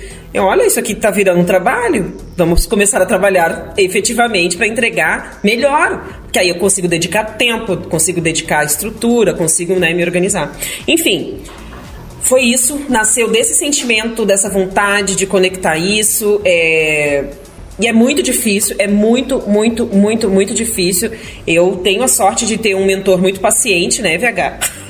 é, gente, para quem não sabe, o VH é O disclaimer é que é, disclaimer. já tem quanto tempo isso? Tem um ano já, né? Sete meses que a gente se encontra Sete toda meses. semana, toda Sagrado. semana num, num, processo de, de mentoria. Ah. E acho que foi, foi um processo, assim, a gente já se falou várias vezes antes de realmente começar. Uhum. Uh, e aí no momento em que o negócio foi, não, acho que agora, agora rola. Então você vai, então, Sim. então vambora. Não, é aí. Várias vezes a gente ficou com aquele input, né? E aí por isso que eu já aproveito para deixar aqui a dica, gente. Não desista de algo que você acredita muito. Procura uma pessoa com experiência, uma pessoa com quem você, em quem você se inspira, uma pessoa com quem, né, que, que seja uma referência positiva para você reconstrua essa referência, né? Olhe para outras para as outras opções e procure essas pessoas, né? O VH a gente já, como ele já há muito tempo já estava participando dos movimentos de, de comunidades negras que a gente estava construindo, então a gente já tinha uma conversa, já tinha um diálogo, eu já tinha já tinha ouvido as falas dele, já tinha me inspirado, eu já tinha feito evento na Lambda eh, lá em São Paulo, então a gente já tinha uma conexão próxima porque eu venho acompanhando a empresa, meus clientes a maioria são de São Paulo, então eu acabo, acabo, acabo acompanhando esse ecossistema. Então foi muito natural, digo, tá, agora é, é sério, preciso de ajuda de verdade. Do começo ao fim, mas do começo, gente, do começo do zero, do zero, do zero, do zero. Como é que faz? E aí, até nas primeiras conversas, o, vocês dois estavam também, né? Vocês lembram, né? Digo e, e Falso estavam nas primeiras conversas do Afroiá. E aí eu falava, vou fazer reunião com o pessoal e o VH vinha, tá, mas falar, vai falar sobre o quê? Qual é o negócio? Qual que é a tua oferta? Qual que é o produto? O que, que você desenhou? O que, que você fez? E são provocações que eu tenho e eu só tive essa maturidade de ir avançando porque por conta desse apoio. Eu tenho apoio de muita gente, assim, Uh, não só que, que, que, que, me inspira, mas que consolida as ideias que eu tenho, né? Que isso é muito importante. Tu tem as pessoas certas. Então tá, eu digo aí, vamos dar um spoiler, digo ou não vamos? É. Vamos dar um spoiler que vem aí, vem aí. É. Vem aí uma coisa maravilhosa. Vem aí uma coisa maravilhosa que se chama Portal Afroiá Tech Hub, gente. É só isso que eu posso falar, que é Powered by Tecnogueto. Um portal maravilhoso. então, assim, vai sair por aí, vocês vão já, né? Não sei a quando esse podcast vai ser publicado, mas é possível que vocês já possam estar vendo aí. Vai, vai casar junto, hein? Vai casar juntinho. e, claro, o Fausto, que me ajuda nos projetos internos do meu, dos meus clientes. Então, assim, é uma parceria mesmo de real entrega, de real conexão, conexão com propósito, com, com negócio, com verdade, que entra dinheiro, que forma pessoas. E assim a gente gira o ciclo, e aí o, o mentor que patrocina o site, e, aí, e é isso, porque é assim que a gente tem que trabalhar. É uma rede, nós somos uma rede, a gente precisa ser uma rede fortalecida de apoio. Sem rede de apoio, agora, sem rede de fortalecimento, a gente não consegue. Agora, minha, minha pergunta lá, você, como é que você faz para tocar duas empresas ao mesmo tempo aí? Isso então, existe. Vocês, acho que a pergunta era mais geral, né? Eu sei, a pergunta era mais geral, mas assim, por, por, que, que eu estou perguntando isso? Você e, e, o, e o Fausto têm posições em, é, é, estratégicas que, que para qualquer outra pessoa seria deixa eu me dedicar 100% nesse negócio aqui, é, mas eu tenho né, dois, dois propósitos, objetivos de negócio, perrengues e demandas que são diferentes. Né? É, como, como, como que vocês executam isso aí no dia a dia, né? Bom, eu é, vou, vou, jogar três, três frases aqui. Ô, louco, eu acabei de saber que, que o Digo também, também se dedica a duas empresas aqui, então pode entrar no rolo também, meu. Vamos, quero saber. Vem, Me ajuda vem, aí vem. pra eu saber. É, assim, é, é, é, o tipo de coisa que não necessariamente funciona para todo mundo, tá? Acho que esse é o principal ponto, assim. Então acho que a primeira frase que eu queria colocar aqui é, é conheça como é que você funciona tente se conhecer ao máximo, né? Como é que a tua cabeça funciona, como é que o teu processo de aprendizagem funciona, como é que o teu processo de produzir funciona. Não, não é obrigação para ninguém nem ter uma empresa, nem muito mais mais de uma. Então, é muito mais sobre você e você conseguir trabalhar a tua capacidade ao máximo e ao melhor do que qualquer outra coisa. Então, acho que para mim esse é o essa é a primeira, a primeira frase, né? A segunda frase para mim é que empreender é o esporte coletivo, né? E para mim empreender nunca foi um esporte individual, né? Então eu sempre trabalhei, né? Comentei até isso antes rapidamente, que eu sempre procuro trabalhar com pessoas que eu admiro, com pessoas que eu posso ter a oportunidade de aprender e construir, né? Então acaba que muitas vezes não é a minha vez de, de, de entrar, né? Não é minha vez de puxar a conversa, não é minha vez de de participar da reunião. É a vez do meu sócio, é a vez do meu colega, é a vez do, de uma pessoa que faz parte do time. E eu tenho que conseguir saber é, é, honrar esse espaço que a pessoa está ocupando, porque eu né, tenho, tenho outras coisas para poder dar atenção na empresa e, está tudo bem. Ah, no resultado não ficou da forma como eu faria? Tudo bem, ficou da forma como a pessoa fez e, e vamos para o próximo. Então é poder aprender a trabalhar a, admirando o resultado do outro e a terceira, a terceira frase que eu também já, quem me conhece já ouvi falar pelo menos uma vez, isso é que uh, nesse caso, para quem tem né, três negócios em paralelo, todo dia é sábado. Né? Então, é, tem uh, a, a, parte boa, né, de que tô né, no sábado, então eu consigo, né, uh, durante o expediente, muitas vezes durante um parar meio do dia e, e chutar bola com meu filho ali na rua. Depois eu tenho que virar a madrugada programando. E o outro lado de todo dia ser sábado é que nunca é domingo. Né? Então, a, a gente trabalha todo dia. Todo dia você trabalha. O cliente vai te mandar uma mensagem no domingo de tarde dizendo, cara, como é que tá o andamento daquela proposta, como é que tá o projeto, como é que tá isso, né? Então a gente ficou com parte do time trabalhando no final de semana, por exemplo, para tocar uma entrega. Então tem, tem esses, essas três coisas para mim, né? Conheça, né? Se conheça, né? O máximo que for possível, né? Que empreender um esporte coletivo e que nesse caso todo dia é sábado, né? Então eu, são coisas que eu tenho tentado. A cabeça a gente vira do avesso, tá? É uma, é minha, o meu, meu, o meu mantra para 2021 é, é seja senhor da sua agenda. Porque se a gente for se pautar pela pressa dos outros, você tá ferrado. Te cuida. E aí, Digo, conta pra nós um pouco. É, então, eu concordo com tudo que o, que o Fausto falou. Para mim é muito essa, essa, esses três tópicos assim. Eu acho que muita gente e foi vendido para muita gente que empreender algo é, que é necessário todo mundo fazer, que é super lindo e maravilhoso e lucrativo, quando na verdade não é. Como o Fausto falou lá no, lá no início do, do, do programa, né? Assim como ele, eu também já é, crise de ansiedade, burnout, cansaço, três anos sem tirar férias, todo dia é sábado. Então, assim, concordo com 100% do que ele falou. Acrescentaria algumas coisas também que particularmente é pro meu caso, né? Que eu sou pobre, eu não tenho herança, não tenho como me dar o luxo de não de abrir mão de tudo. Tamo junto nessa porque, aí. Porque infelizmente eu não vou ter meu pai ou minha mãe que possam me ajudar a pagar meu aluguel, me ajudar a pagar. Pelo contrário, hoje, com muita felicidade, eu que ajudo eles nesses pontos, assim. Então eu fico muito feliz de poder fazer isso, mas eu não tenho herança, né? Então todo mundo fala da história incrível do Bezos lá, mas pô, ele teve como investimento inicial dos avós 300 mil dólares. Então Pô. Começar do zero com 300 mil. Exatamente, começar com zero com 300 mil é algo muito bom, né? É, o próprio Bill Gates, que é um cara que eu, que eu gosto bastante da trajetória dele, foi um cara que, quando os pais perceberam que ele tinha um talento para informática, montaram todo um, um laboratório para que ele pudesse evoluir. Então eu não tenho esse tipo de coisa, eu acho que esse é um dos pontos. É, eu acho que existe um outro ponto também, que é a questão da, da responsabilidade que acaba movendo a gente um pouco assim. E, e, e eu concordo 100% com o que o Fausto falou, no sentido de que tipo, ninguém precisa se sentir obrigado a fazer isso. Você não precisa fazer isso. Eu vejo várias pessoas começando iniciativas, pegando grupos e é, muito mais pelo, pelo ímpeto do que realmente pela, por essa responsabilidade ou necessidade, o que é ruim, porque a gente tem responsabilidade sobre essas pessoas, as pessoas contam com a gente, a partir do momento que a gente é, desiste disso, a gente está não só desistindo dessa nossa vontade, mas a gente está jogando no sonho, o sonho de várias pessoas também por água abaixo, então acho que a gente precisa ter essa responsabilidade dos dois lados, assim, tanto da responsabilidade que chama, quanto da responsabilidade da continuidade, assim. Então acho que seria esse outro ponto.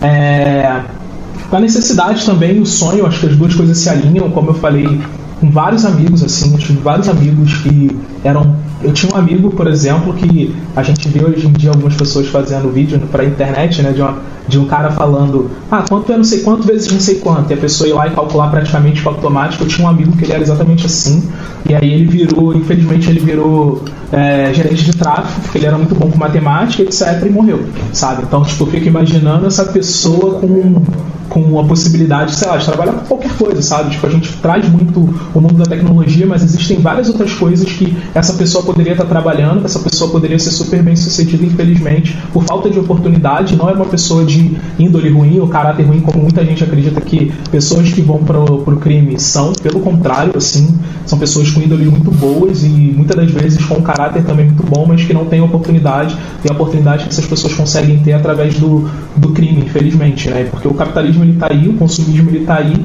e a possibilidade que as pessoas vêm mais próximo é, disso é, é de, de alcançar esse status social de sucesso que você trouxe, VH, exatamente, infelizmente, através do tráfico e tal, mas é a grande minor, é a, é a minoria, assim.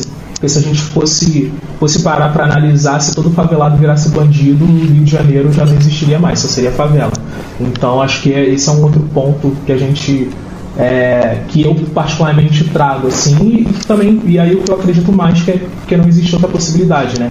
É o que a que a Lisa trouxe do apoiar o Fausto também já trouxe que é essa questão de tipo a gente precisa a gente precisa parar de as pessoas precisam parar de achar que pessoas pretas é, precisam de preparação para exercer um cargo de liderança, pessoas pretas precisam, que não tem pessoas pretas competentes.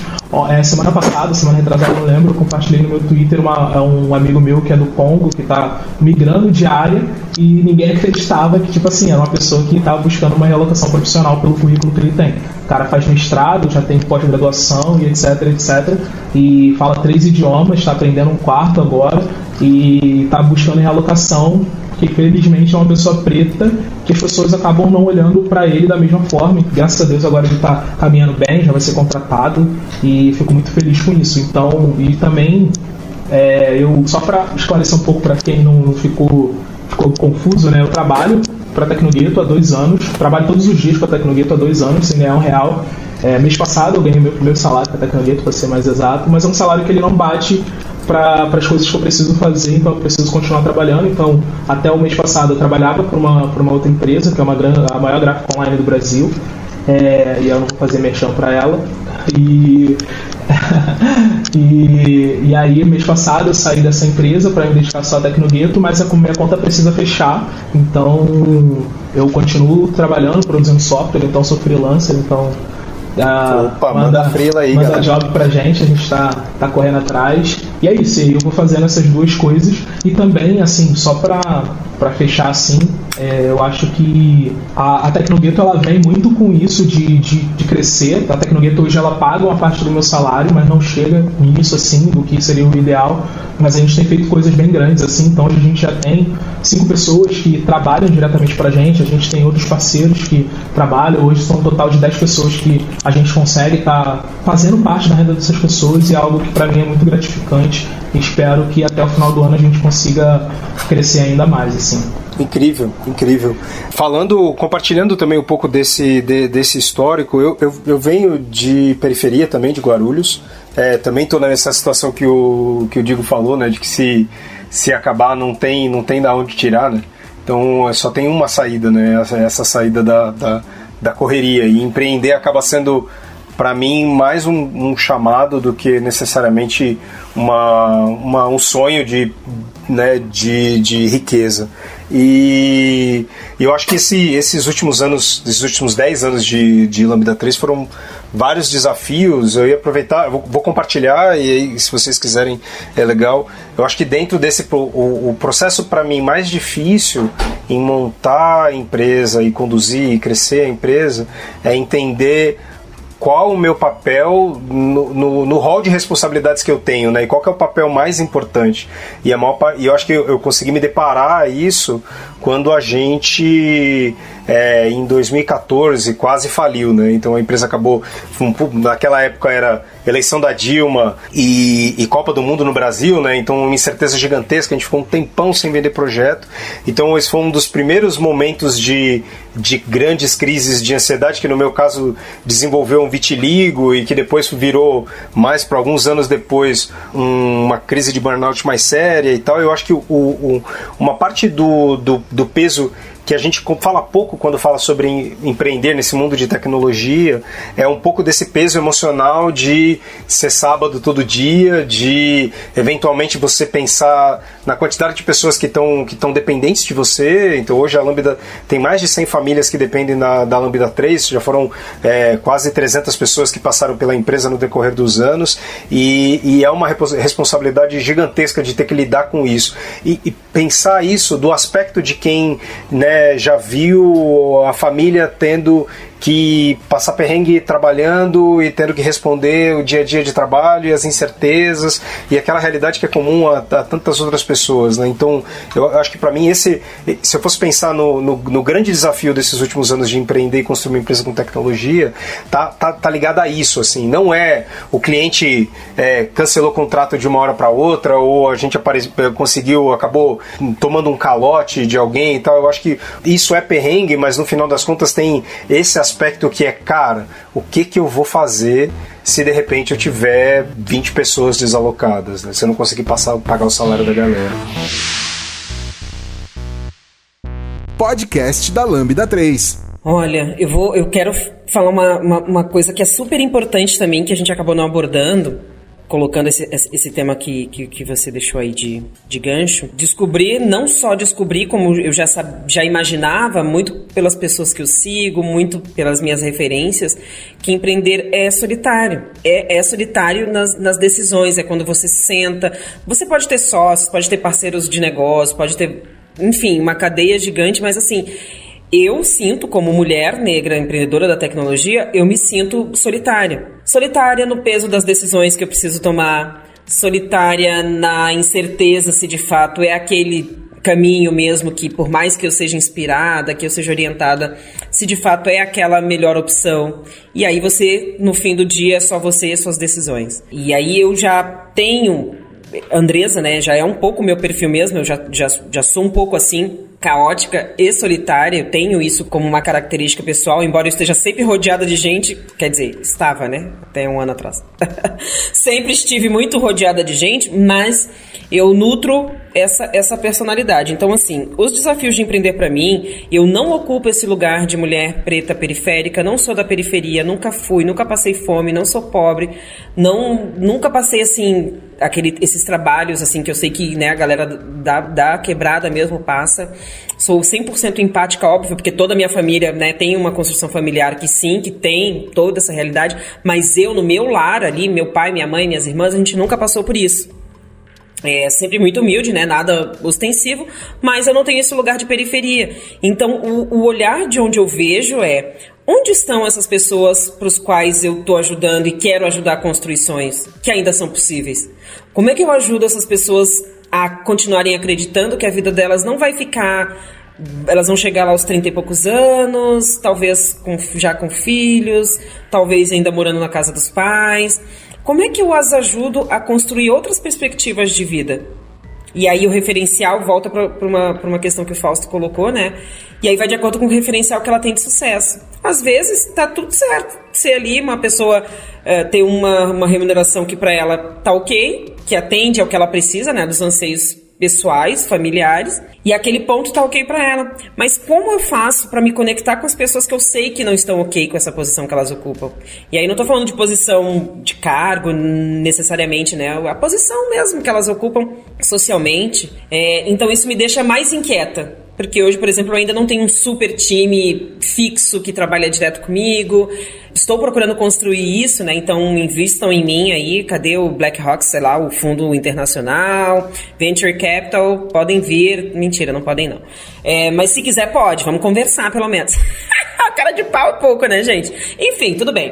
Uh, mas é isso, sabe? Eu, eu sou solitária no meu, no meu empreender. Eu não tenho conexão com meus pares não enxergo outras mulheres negras é, na, na minha volta para que eu possa trocar uma ideia. As que as que são minhas contemporâneas em termos de idade já estão num patamar muito mais avançado que eu, já são head de não sei lá o que, de empresas gigantescas, então eu sou muito solitária em, em termos de pares. E muitas vezes, inclusive, sou excluída da própria comunidade em alguns espaços, em alguns momentos, né? Inclusive, é, não, o, o, esse próprio não reconhecer de que eu seja daqui a pouco uma participante desse, desse ecossistema, isso também é um ponto que me deixa inquieta. Não exatamente chateada, mas inquieta, porque significa que talvez em determinado momento eu não esteja fazendo exatamente o que eu gostaria de, de fazer, assim, que é estar naquele espaço, que é estar naquele ambiente, que é ser é, uma pessoa que as pessoas possam contar, Entende? Tem um pouco disso, assim. Não é de imagem, de ego, essas coisas, porque, enfim, acho que vocês me conhecem o suficiente e quem também me ouve sabe que sabe como é que é. Mas é muito nesse olhar, assim. Por que que, por exemplo, tá um acontecimento X, por que que eu não tô lá? Se eu lidero uma operação gigante de uma... Operação gigante, né? Maravilhosa. Autoestima é tudo, gente. Autoestima de unicórnio preto é isso. Mas, enfim. Lidero uma operação uh, de uma grande conferência internacional Estou aí com essa, com essa, com a primeira, bem dizer, gente, vamos ser, ser, sejamos realistas. Primeiro hub especializado em recrutamento e seleção de pessoas negras na tecnologia. Se vocês conhecerem outra empresa que faz isso especialista e exclusivamente, me apresentem, por favor, inclusive quero ser parceira. Mas não conheço ainda. Conheço outras que fazem várias coisas. Então, assim, é um, é um, é um eu acho que é uma solidão, mas não é uma solidão triste. É uma solidão de caminho mesmo, de escolhas, enfim, de posicionamento, de saber, por exemplo, quem o VH falou, de quem eu não quero atender, de com quem eu vou me conectar, que tipo de empresa eu quero me ligar, as próprias metas de, de, de governança, né? A gente estava falando no começo ali do programa, o ESG, Sistema B, que escolhas vão me direcionar para os objetivos que eu quero ter, né? os objetivos que eu estou traçando. São muitas coisas, são muitos, muitos caminhos, mas eu gostaria aí, se você é uma mulher empreendedora, até conheço algumas, maravilhosas.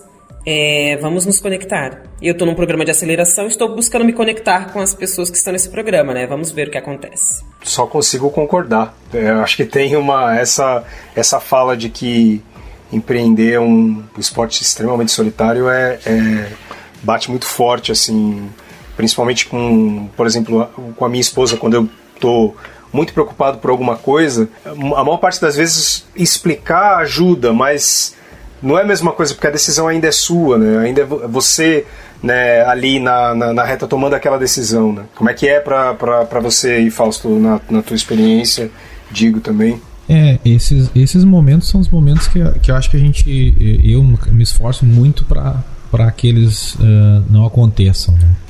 É, acho que a gente, é, como eu falei, né? Eu sou da, da, da parto sempre dessa máxima, né? Do, do, do que empreender o esporte coletivo, mas eu entendo quando vocês dizem que a gente tem aquele momento de solidão em que você tem que é, tomar uma decisão, você tem que escolher um caminho, né? E às vezes até o teu caminho como sócio da empresa seja, ah, deixa de fazer parte da sociedade, é, vou voltar para o mercado, trabalhar em empresa, lá ser funcionário de alguém é, para poder fazer acontecer. E eu passei já por essa situação, acho que 2019 foi extremamente é, desafiador para mim, difícil uh, por, por, algum, por, por alguns fatores né, de, de negócio das empresas que não estava não tava bombando né, como, eu, como eu tinha apostado. E ali foi onde eu enfrentei crise de ansiedade, enfim, é, é, é, e essa. É, é, o peso da responsabilidade da decisão né, de estar no ecossistema. E, e, e, foi muito interessante assim os desdobramentos, porque é, também para quem empreende, é, o, o teu histórico daquilo que você fez é o teu, o teu cartão de visita, né, por onde você passa, né? Então, e, e, e eu vi, né, uh, dado todo esse contexto, né, surgirem oportunidades para que eu pudesse me manter no ecossistema, né? E, e, entre essas oportunidades foi quando eu me aproximei ainda no 2019 do, do que é uma startup aqui do Rio Grande do Sul. Conheço o, os fundadores desde quando o Trader era uma ideia, enfim, trabalhei junto com alguns.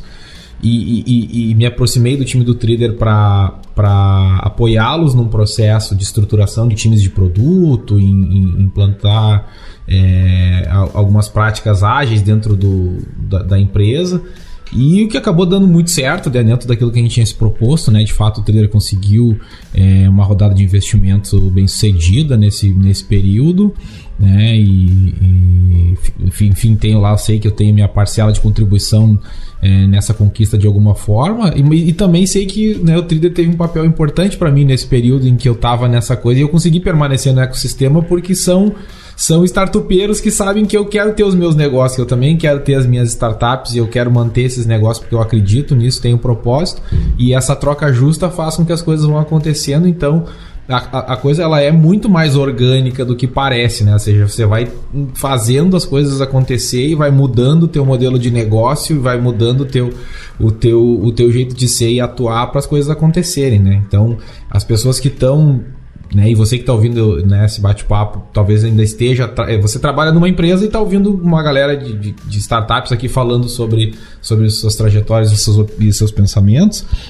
É, as pessoas já me perguntaram várias vezes: tá, mas você está tá empreendendo, está trabalhando em empresa, o que, que você está fazendo? E eu sempre explico, cara, eu estou no mercado.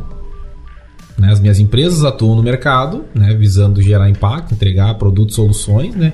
e eu estou no mercado. Né? Esse, faço parte desses negócios dessas empresas. Se surgir uma oportunidade para fazer parte de um projeto que vai é, é, é, que eu vou poder trabalhar com pessoas que eu admiro, que vai gerar impacto, que vai fazer uma transformação bacana, cara, pode ser CLT, pode ser PJ, pode ser sócio, pode ser. Cara, pouco importa. Né? Estar no ecossistema nesse sentido é aquilo lá que um pouco do que se fala no Dragon Dreaming, né? De abrir mão do seu sonho para sonhar o sonho do outro né? Entendendo que em algum momento também o outro vai deixar de sonhar o dele para sonhar o meu, né? Então, é, é, eu penso que é um pouco, é um pouco disso, assim, né? E, e, e, muitas vezes você, a única coisa que você vai ter é aquele ato de fé mesmo, assim, de pular de olho fechado e dizer, cara, vamos ver o que, que vai dar aí. Até o final do mês vai dar. Né? E quem vem da periferia, cara, tá acostumado a ver esse malabarismo dentro de casa desde sempre, entendeu? Cara, o, não... corre é sincero, né? Exato, exatamente.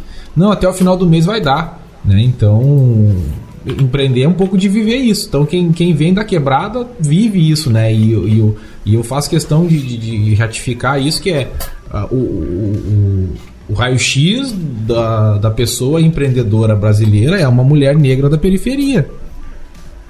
O empreendedor preto, o empreendedor brasileiro não é o cara da Faria Lima lá, só para deixar bem claro. Né? Então, é, o, esse é o empreendedor. Ele não é, talvez não seja startupeiro, não é universitário que os pais é, é, é, de repente ajudam, né? Que é uma família que já tem uma trajetória. Também não quero é, por, uh, des, desmerecer a história de quem está empreendendo startup para poder exaltar, né? as, as, as mães pretas empreendedoras, mas essa, essa pessoa está no corre 4 horas da manhã fazendo quitute para poder vender no bairro, entendeu?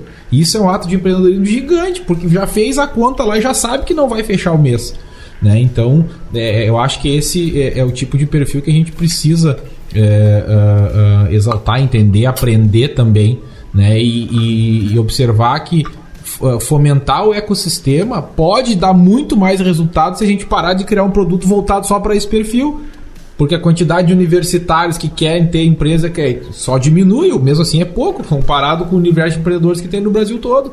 Então, tipo, dá para o ecossistema, você que é o venture capitalist ou você que é o cara que está aí trabalhando para a empresa de alguém, nas duas pontas, existe um universo gigante que não tá na capa das revistas de negócios, porque talvez não esteja sendo acessível. Mas tá ao teu alcance, porque se você abrir a janela, você está vendo a quebrada daqui, né? Então é, é, é, é, muito possível você ter acesso a esse ecossistema. É só talvez trocar as lentes né, e ver que dá para fazer. É bem louco, mas é legal.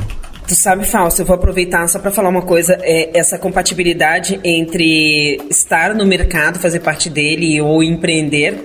Há um tempo atrás eu fiz, antes de empreender, de virar sócia da Brasil JS, fiz uma entrevista numa grande empresa. E aí para essa grande empresa, é, era uma sala, enfim, fechada com três homens brancos.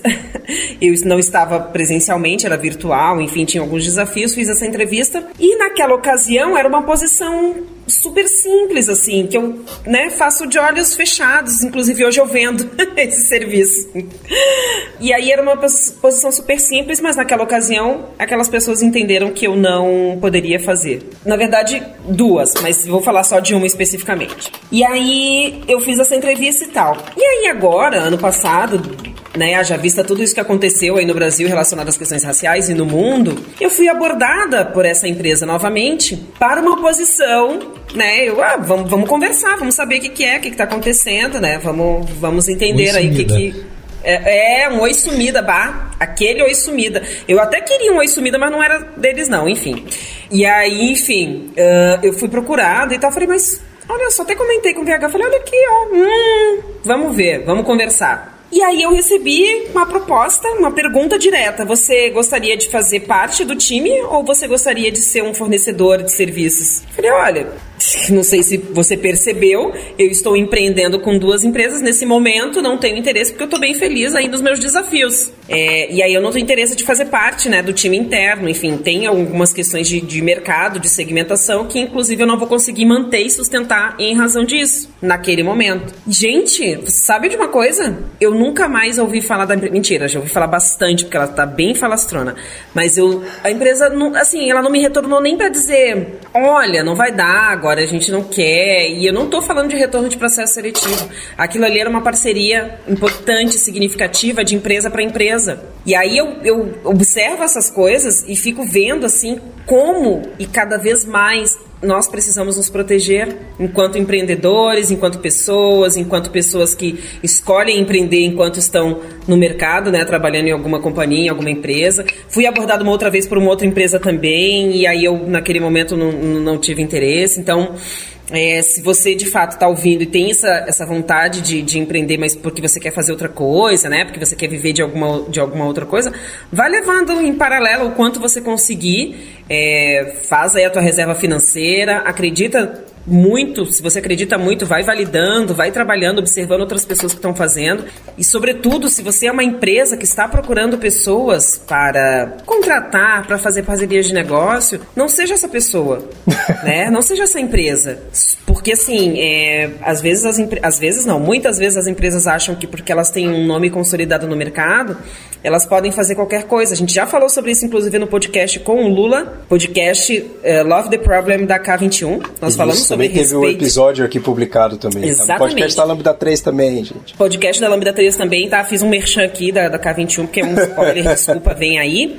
Mas como você trata as pessoas com respeito também é como elas vão te tratar, né? O como isso vem, em que tipo de proposta, em que tipo de, de modelo de negócio elas vão te propor, é, que tipo de parceria elas vão te propor. Ah, teve um outro, um outra instituição aí de um, de um evento que veio me procurar me pedindo para divulgar e fazer parceria. Eu sempre fiz, né? Porque, enfim, é, é fruto do meu trabalho, afinal de contas, mas a forma muda tudo. E aí nesse dia, e aí depois eu pedi um follow-up e falei, gente, não é possível que a gente siga sendo desrespeitado dessa forma. Então, por isso e por essas e outras condições, é que eu prefiro, neste momento, continuar me conectando com as pessoas em que eu mais confio. E neste momento, as pessoas com que eu mais confio e tenho mais solidez nas minhas questões têm sido os meus amigos empreendedores negros. É, é, não é por nada, assim, nenhuma, nenhuma outra preferência que não seja essa, né? Existe uma questão de atendimento aí relativa, mas isso é um ponto que eu queria trazer. Quando a gente faz essa, essa migração de empresa, pessoa física e jurídica, é importante manter manter a principal questão, que é o,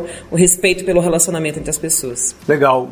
Digo, acho que a gente trouxe aqui uma série de visões. Eu estou feliz demais com, com o que a gente está fazendo aqui. Eu acho que é, traz oportunidades para aquelas pessoas que estão ouvindo e que de repente estão numa ideia de, de empreender, iniciar. O que, que você pode sugerir né, para quem está ouvindo a gente, potencialmente no futuro aí com aquela coceirinha de querer tentar algo diferente e, e de repente aí é, seguir um sonho de abrir a própria empresa, tentar uma, um, esse trabalho? Então, acho que a primeira coisa é se preparar, sim, e aí eu digo se preparar tanto tecnicamente quanto financeiramente, porque essa jornada dupla, eu acho que o Fausto ele curte e tal, mas eu particularmente para mim é muito cansativo assim. Não sei se ele curte, tô falando por ele, mas eu não sei se ele curte. Mas para mim é, é bem cansativo. Eu estou extremamente cansado. São três anos sem tirar férias, por exemplo. Mas isso porque eu comecei a Tecnogueto e trabalhando e fazendo meu trabalho paralelo muito por impulso e sem essa preparação. Então acho que já que você, se você não tiver uma herança ou algo do tipo, se preparar financeiramente, se preparar tecnicamente, assim, estudando o, na área que você vai atuar, acho que também é importante você procurar pessoas que tenham o mesmo sonho, o mesmo objetivo que você e não sejam pessoas só do oba-oba ali, da, da, da do, do, impulso. É muito importante a gente ter parceiros, sócios e, e colegas que possam ser esse auxílio para gente, ser esse.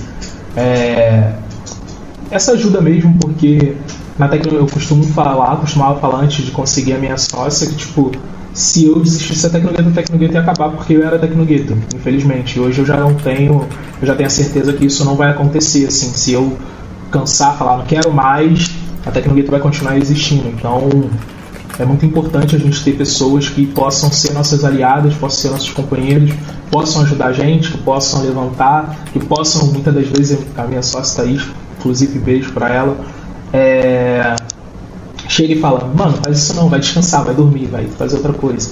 E ser essa pessoa, às vezes ela é a pessoa só que me ouve quando eu tô cansado e problemas pessoais e tal. Então é muito importante ter esse, esse ponto. E acho que fazer coisas que você acredita, assim. É... Eu acho que também não adianta você fazer algo só porque é o hype do momento, acho que você tem que acreditar, porque isso é o que vai, você vai fazer durante muito tempo na sua vida, então você acreditar que isso é algo que, que vai crescer, que vai te dar um fruto no futuro, acho que são importantes assim. Acho que outras coisas é beber água, Uh, é super importante, transar super importante, se divertir é super importante. Não viver só pro negócio, assim, eu acho que é super, super, super importante. Porque às vezes a gente acha que viver pro negócio é abdicar de todo o resto, entendeu? E não é isso, assim, acho que a gente precisa continuar vivendo, se divertindo, aprendendo, fazendo amizades, é, enfim, e se cuidando, principalmente, assim. Aprender é, um, é, um, é algo muito difícil.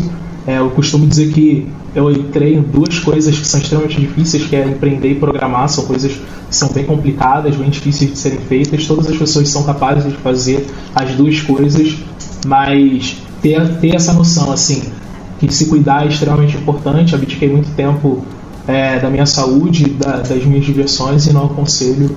E acho que é isso, assim, que eu teria para acrescentar. Legal. E aí, Fausto? Depois a Andresa, né?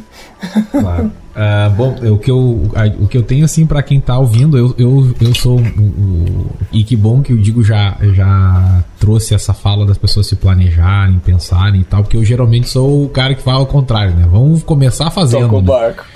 É, e eu sempre. É, eu também sou assim, tá, Paulo? Só pra. Se tiver um time só de gente maluca. Mas eu também sou assim ah, também. Que bom. Mas. Mas mas se a gente, se todo mundo for igual a eu e você, as empresas vão bater no, no poste já já, né? Então é Estamos importante também ter, se planejar, se organizar. Mas se você ainda não empreende, tem essa vontade, assim, deixa essa dica de, cara, começa amanhã, porque você é o talvez, enquanto a ideia está na tua cabeça, você é o, o, único principal vendedor da tua empresa. Então começa amanhã, eh, falar, vendendo o teu quitute, né? Frita cinco e tenta vender esses cinco para ver o que, que vai sair, para pagar o custo. Porque isso vai ser a constante desde que você tá com a ideia na cabeça até você fech... vender a empresa ou fechar a empresa. É isso. Você vai vender o teu negócio todo dia para alguém. Então se você já do dia 1 um é, não se experimentar nessa posição, nessa condição de olha só, eu tô, eu tô fazendo um negócio, e é, tô fazendo, não tô pensando, né? Pensar, você pensa antes de começar a conversa. Eu tô fazendo alguma coisa aqui, que, né, quem é do software, tô fazendo um software quem é do falei do quitute é do quitute.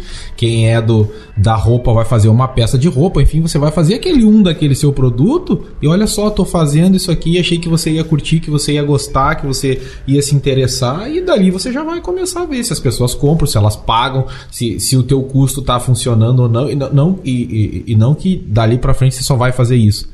Mas é para você chegar no fim do dia e dizer, cara, olha só, o que, que deu certo, o que, que não deu, como é que foi. E aí vai seguindo o teu planejamento. Porque daí você pode dizer, bom, deu para entender que isso aqui que eu fiz para vender, sei lá, pros amigos, no trabalho, ou vender pelo WhatsApp, é, eu vou ter que me organizar com mais tempo para fazer algo mais estruturado aí. O planejamento vai te ajudar a avançar. Você vai perceber um conhecimento que você não tem. Nossa, o pessoal tá me pedindo um monte de coisa aqui. Precisava do material explicativo. Do, opa, Talvez alguém vai ter que trabalhar uma arte aqui para você, né? Um, um material de comunicação. Então, daqui a pouco você já vai identificar o perfil do teu sócio, do teu parceiro, do teu colega, do teu apoiador, do teu mentor, para que você possa dar os próximos passos e vai vivendo e curtindo essa jornada. Não pode ser chato empreender, não pode ser ruim, né? Eu, eu, eu respondendo, digo ali que eu, eu perguntou se não sabe se eu curto, eu curto, porque chegar, chega um ponto que não é sustentável você fazer uma parada que você não curte, né? Então, eu gosto, mas se você não gostar, não faça, entendeu?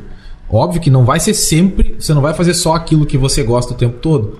Mas no final do dia, ao fazer o balanço, e bah, foi bem massa, né? Pá, a gente se ferrou um monte, o cliente não gostou, a gente teve que fazer de novo. Mas, cara, no final foi massa, entendeu?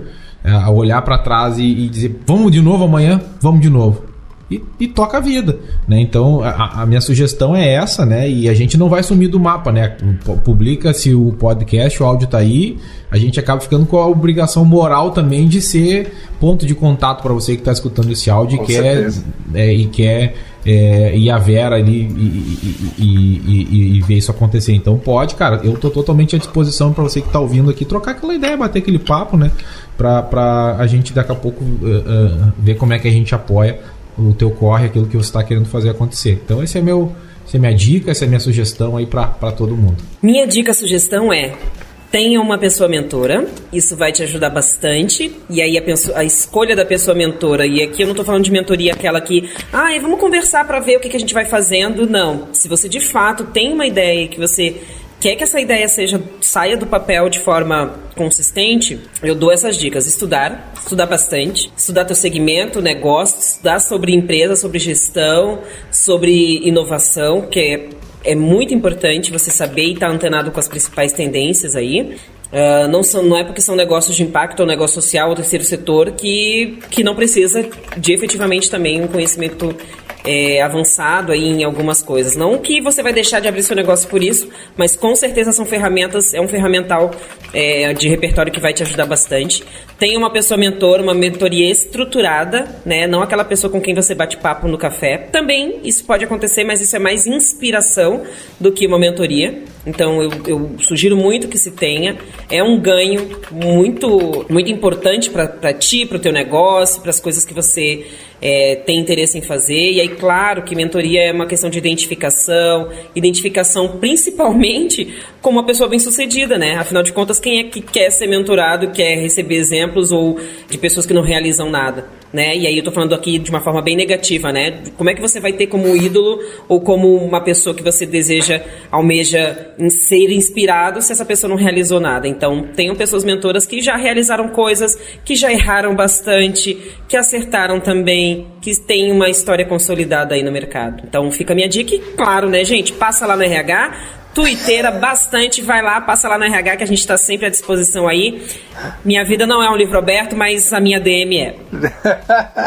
gente, prazer, incrível ter vocês aqui no podcast da Lambda 3. Eu acho que se eu tenho de sugestão para alguém estar tá ouvindo sobre tá com uma ideia de, de uma de, de potencialmente abrir uma empresa e tal, começa. Eu acho que tem um, um caminho aí não é fácil nem começar e nem manter uma empresa e muito menos também ficar pensando do que seria se eu tivesse aberto aquela empresa é, há cinco anos atrás. Eu acho que a gente tem, tem, tem possibilidades aí muitas vezes dentro desse nosso mercado de tecnologia, as possibilidades são tantas em que a gente consegue, de alguma forma, é, errar com segurança. Então, bota as caras e avança. Já to, todos aqui avisamos que não vai ser fácil, mas também todos disponíveis aqui para conversar e, e ajudar e, e, e, se possível, é, orientar nessa jornada. Vamos, vamos todo mundo trocar ideia. Quero agradecer de novo a vocês, Andresa, Digo e Fausto. Sensacional, uma honra estar com vocês nesse podcast e eu encerro o podcast por aqui. É, valeu demais, galera, e até o próximo episódio. Eu tô sentindo que vão vir mais alguns aí pra gente ampliar essa conversa. Valeu! Você ouviu mais um episódio do podcast da Lambda 3. Indique para seus amigos esse podcast. Temos também um feed só com assuntos diversos e outro que mistura assuntos diversos e tecnologia. Toda sexta-feira, sempre com o pessoal animado da Lambda 3. Se você tem um podcast e quer gravar num estúdio legal, nosso espaço está aberto para você. É um estúdio isolado acusticamente, com uma mesa de gravação e microfones profissionais para até cinco pessoas. Tudo de graça. A ideia é estimular o podcast no Brasil. Pode ser sobre qualquer assunto. Fale com a gente pelo e-mail podcast@lambda3.com.br.